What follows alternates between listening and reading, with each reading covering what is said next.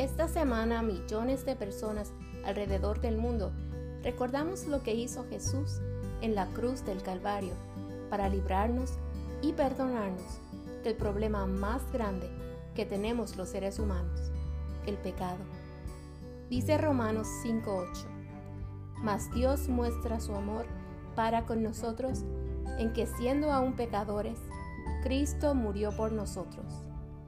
En el episodio de hoy, quisiera invitarte a que juntos miremos hacia el Calvario, hacia el Gólgota, que miremos hacia la cruz, al Hijo de Dios que se encontraba sobre aquella cruz, clavado sobre el madero, con una corona de espinas sobre su cabeza, soportando toda clase de humillaciones.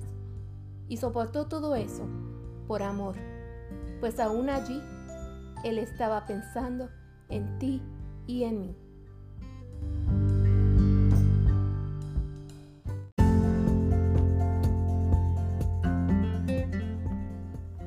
Bienvenida al podcast Su Amada.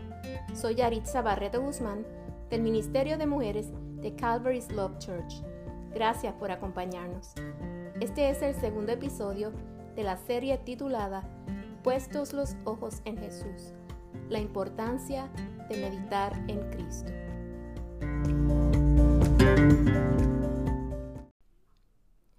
Para muchos, hablar de Jesús y de la cruz es locura o que es cosa de locos. Muchos no solo piensan que los cristianos estamos locos, sino que también somos fanáticos. Sin embargo, la verdad es que tener un encuentro con Jesús y mirarle a Él cambia para siempre nuestro rumbo. El apóstol Pablo, quien era conocido como Saulo de Tarso, es ejemplo de esto. Vivía una vida errónea y rumbo al precipicio eterno hasta que se encontró con el Cristo resucitado.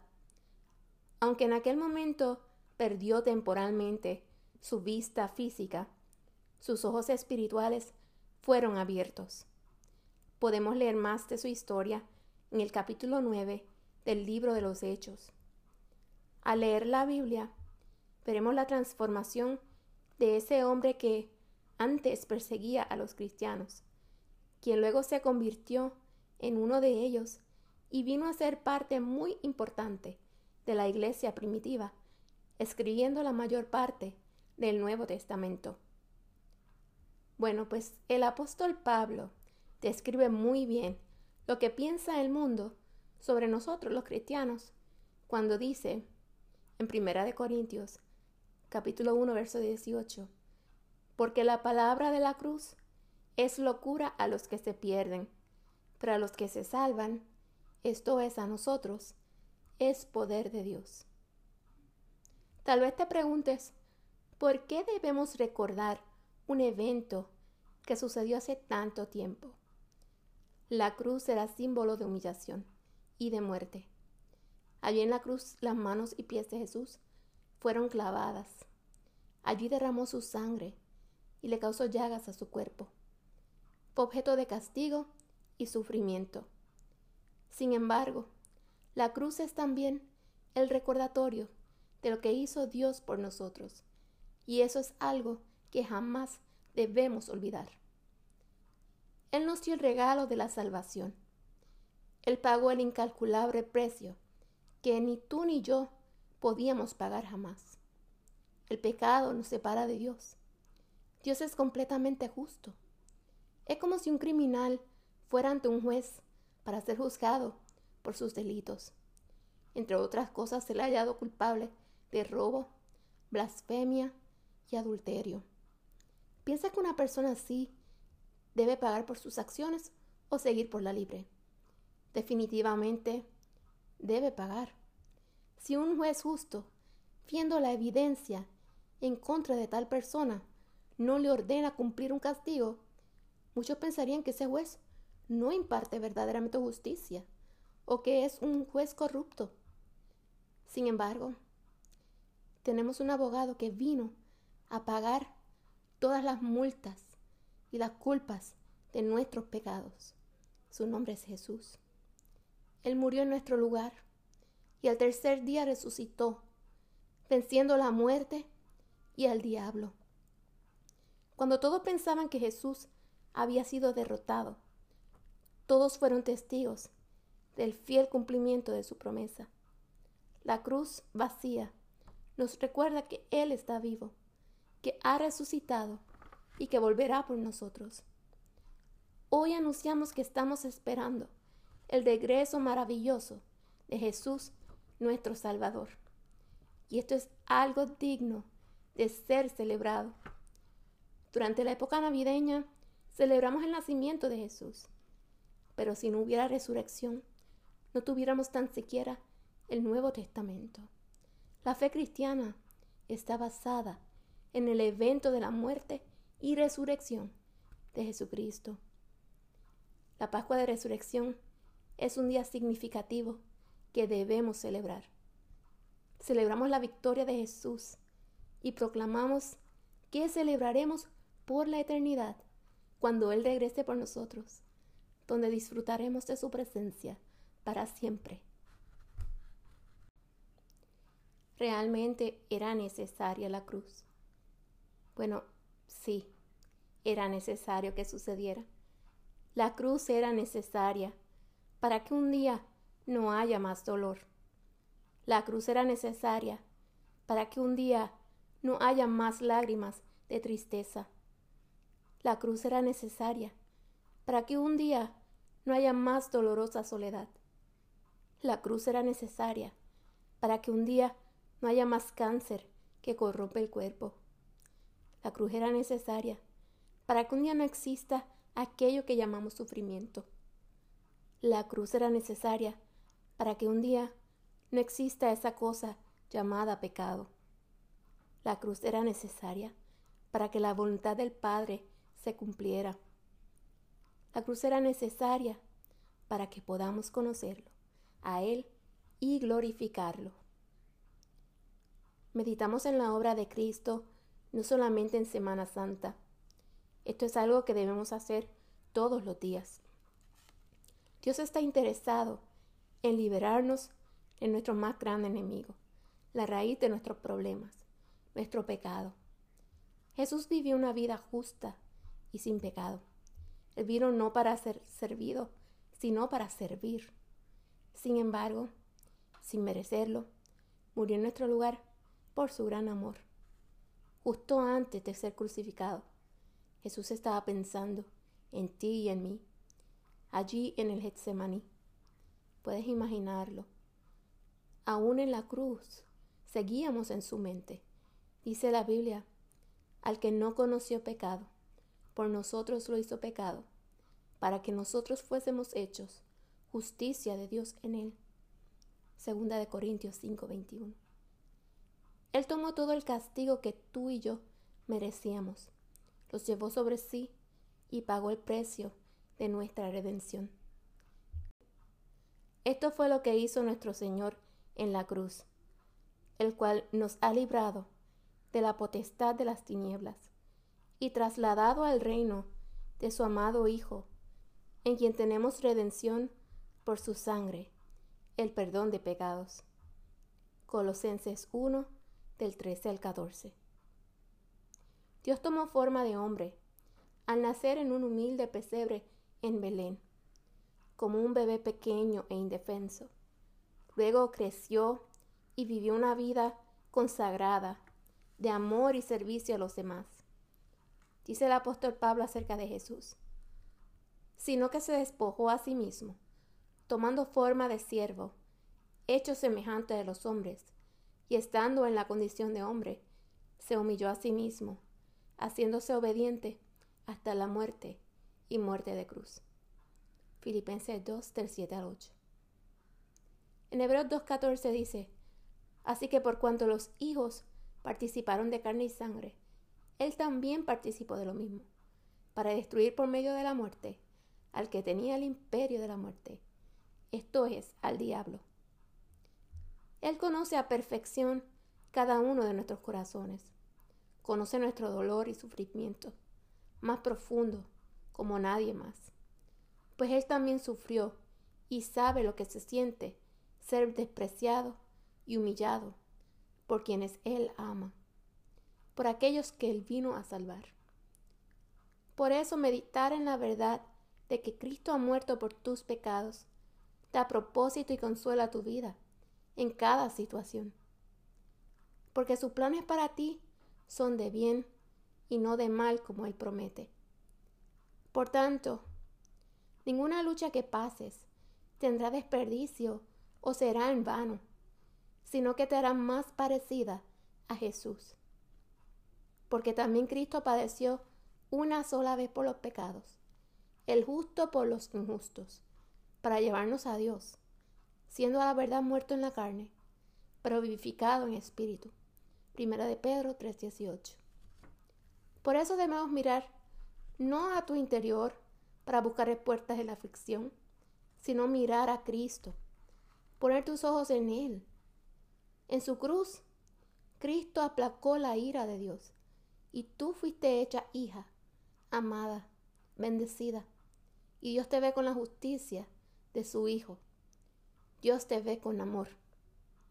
Como dijo el profeta Isaías en Isaías 53:11, debido a la angustia de su alma, Él lo verá y quedará satisfecho. Por su conocimiento, el justo, mi siervo, justificará a muchos y cargará las iniquidades de ellos. Así que cuando el Padre te ve, Él no está viendo solamente tus malas acciones, Él está viendo la obra que Cristo hizo en ti si tú le recibes a Él. Él ve la justicia de Cristo en tu vida. Así que el lugar de tu perdón es también el lugar de tu consuelo, de tu refugio, de tu paz y de tu bendición. ¿Qué puedes atravesar que no tenga consuelo en sus brazos, que se extienden abiertos para ti? Nada te puede separar de su gran amor. Primera de Pedro 2, del 21 al 25 dice, Pues para esto fuisteis llamados, porque también Cristo padeció por nosotros, dejándonos ejemplo para que sigáis sus pisadas, el cual no hizo pecado, ni se halló engaño en su boca, quien cuando le maldecían no respondía con maldición, cuando padecía no amenazaba, sino encomendaba la causa al que juzga justamente, quien llevó él mismo nuestros pecados en su cuerpo sobre el madero, para que nosotros, estando muertos a los pecados, vivamos a la justicia, y por cuya herida fuisteis sanados, porque vosotros erais como ovejas descarriadas, pero ahora habéis vuelto al pastor y obispo de vuestra alma. En la Biblia tenemos eh, los nombres de Dios que se nos describe a lo largo de las escrituras. Y me gustaría mencionar algunos de ellos. A Jesús se lo conoce como el gran yo soy, Rey de Reyes, Verbo de Dios, fiel y verdadero, Cordero de Dios, Mesías, Emanuel, admirable, consejero, Dios fuerte, Padre eterno, Príncipe de paz, el buen pastor, la luz del mundo, el camino, la verdad, la resurrección, la vida, pan de vida, el maestro, el alfarero, redentor, esposo, alfa y omega, Señor, Salvador, abogado, sumo sacerdote, el león de la tribu de Judá, el deseado de las naciones, cabeza, la roca, piedra angular, capitán, amigo de pecadores, hijo de hombre, hijo de Dios, varón de dolores. La llegada del Mesías había sido profetizada desde hacía mucho tiempo. Los profetas del Antiguo Testamento habían anunciado detalles importantes sobre él, como la ciudad de su nacimiento, en el libro de Miqueas. Miqueas 5.2 dice, pero tú, Belén Efrata, pequeña para estar entre las familias de Judá, de ti me saldrá el que será Señor en Israel, y sus salidas son desde el principio, desde los días de la eternidad. También se nos dice que nacería de una virgen. Isaías 7:14 dice, Por tanto el Señor mismo os dará señal. He aquí que la virgen concebirá y dará a luz un hijo, y llamará su nombre Emanuel. También se profetiza su ministerio y aún su muerte y resurrección. Veamos lo que nos dice el profeta Isaías en el capítulo 53, del 3 al 5. Despreciado y desechado entre los hombres, varón de dolores, experimentado en quebranto, y como que escondimos de él el rostro. Fue menospreciado y no lo estimamos. Ciertamente llevó él nuestras enfermedades y sufrió nuestros dolores y nosotros le tuvimos por azotado, por herido de Dios y abatido. Mas él herido fue por nuestras rebeliones, molido por nuestros pecados. El castigo de nuestra paz fue sobre él, y por su llaga fuimos nosotros curados. Amén.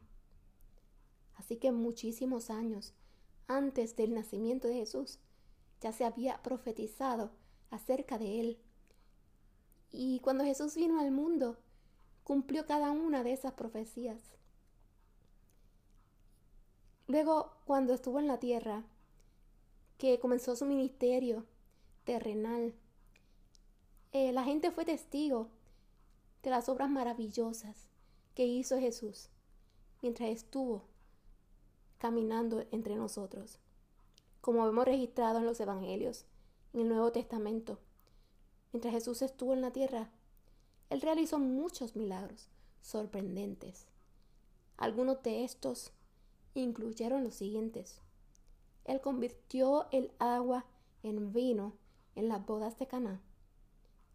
Multiplicó los panes y los peces. Alimentó a multitudes. Resucitó a los muertos. Le dio vista a los ciegos. Sanó a leprosos. Calmó la tempestad caminó sobre el mar, libertó endemoniados, sanaba a los paralíticos, los mudos hablaban, los sordos oían.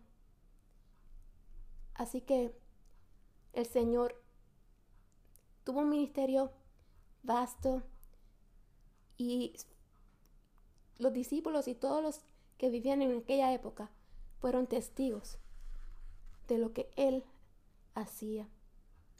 En la carrera de la fe, mantengámonos enfocados en Jesús y no en los corredores o los espectadores.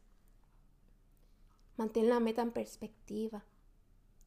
No permitas que ni tus problemas, ni tus circunstancias, ni aun aquellos que tal vez están a tu alrededor, vayan a hacer que te distraigas, pues hacerlo puede ser peligroso. Por más difíciles que puedan ser los obstáculos que hay en el camino, no te detengas. Sigue avanzando, sigue corriendo, sigue perseverando. Al llegar te darás cuenta que valió la pena tu esfuerzo y determinación, porque después de todo, nuestras fuerzas no vienen de nosotros mismos, sino de Dios, que nos sostiene hasta asegurarse de que lleguemos Aquí te comparto varios versos que hablan acerca de perseverar en la carrera de la fe. Hebreos 12 del 1 al 2. Por tanto, nosotros también, teniendo en derredor nuestro tan grande nube de testigos, despojémonos de todo peso y del pecado que nos asedia, y corramos con paciencia la carrera que tenemos por delante, puestos los ojos en Jesús el autor y consumador de la fe, el cual por el gozo puesto delante de él, sufrió la cruz, menospreciando el oprobio, y se sentó a la diestra del, del trono de Dios.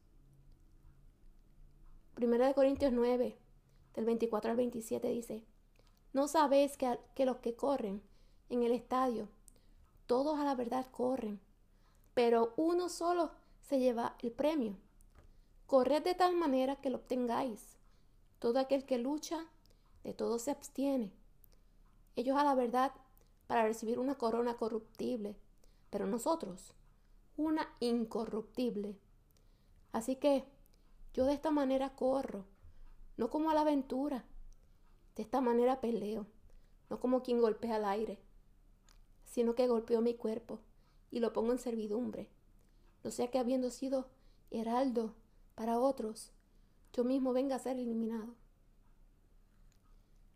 Hay muchos ejemplos en la Biblia en donde se compara el caminar cristiano con una carrera o con algún deporte. En una carrera, en, en algún deporte o aún en el atletismo, se requiere de una disciplina constante y diaria para poder eh, llegar a la meta y poder ganar el premio. Aún en el boxeo eh, se practica a diario en, el atletismo. Se trata de mantener eh, una condición física adecuada. Pues nuestra vida espiritual también. Es necesario que nosotros también eh, tengamos disciplina, tengamos constancia, perseverancia y ejercitemos nuestra fe a diario. Dios nos preservará hasta el fin, pero Él nos llama del mismo modo a correr y perseverar en la gracia y poder que Él nos da. Jesús volverá otra vez, tal y como lo prometió. Entonces miraremos al cielo y todo ojo le verá. Finalmente le veremos cara a cara, en todo el esplendor de su gloria, como un guerrero vencedor y victorioso. Dice Apocalipsis del 19, capítulo 19 del 11 al 13. Entonces vi el cielo abierto, y he aquí un caballo blanco, y el que lo montaba se llamaba fiel y verdadero, y con justicia juzga y pelea. Sus ojos eran como llama de fuego, y había en su cabeza muchas diademas, y tenía un nombre escrito que ninguno conocía sino él mismo. Estaba vestido de una ropa teñida en sangre, y su nombre es el Verbo de Dios. Aquí vemos una imagen de Cristo glorificado cuando regrese por nosotros. Él vendrá otra vez como guerrero victorioso. Él vendrá a hacer justicia y a cumplir lo que ha prometido para luego llevarnos con Él a celebrar por siempre las bodas del Cordero. Aleluya. Mientras esperamos cada día su venida, cada día podemos adorarle, pedirle que nos perdone y que nos capacite para seguir obrando en los asuntos de su reino, donde Él es nuestra cabeza y nosotros su cuerpo. Somos sus manos para extenderlas al enfermo y necesitado. Somos sus pies para caminar hacia adelante, compartiendo las buenas nuevas del Evangelio de Salvación en Jesús. Somos sus ojos para mirar con amor y compasión a nuestro prójimo. Podemos hoy mirar la cruz y la tumba vacía y podemos darle gloria a Dios, sabiendo que porque Él venció, nosotros también venceremos. Le dijo Jesús, yo soy la resurrección y la vida. El que cree en mí, aunque esté muerto, vivirá. Y todo aquel que vive y cree en mí, no morirá eternamente. ¿Crees esto? Esas fueron palabras de Jesús en el Evangelio según San Juan, capítulo 11, del 25 al 26. Amigo que me escuchas, ¿crees esto? Oremos. Padre, gracias. Gracias por haber enviado a tu único Hijo Jesús a rescatarme hace más de dos mil años. Allí en la cruz donde moriste injustamente, me diste vida, aun sin yo merecerlo. Reconozco que soy un pecador. que he pecado contra el cielo y contra ti, que te he fallado. Perdona mis pecados. Me arrepiento de cada uno de ellos y te pido que laves las manchas de mi alma con tu preciosa y divina sangre. Creo en tu resurrección. Recibo tu perdón, el regalo de tu gracia y amor para mí. Y gracias Señor por la esperanza de vida eterna que tengo en ti. Hasta que un día, tanto mis ojos físicos como espirituales puedan mirarte cara a cara, esperaré y descansaré en tus promesas. En tu nombre Jesús. Amén.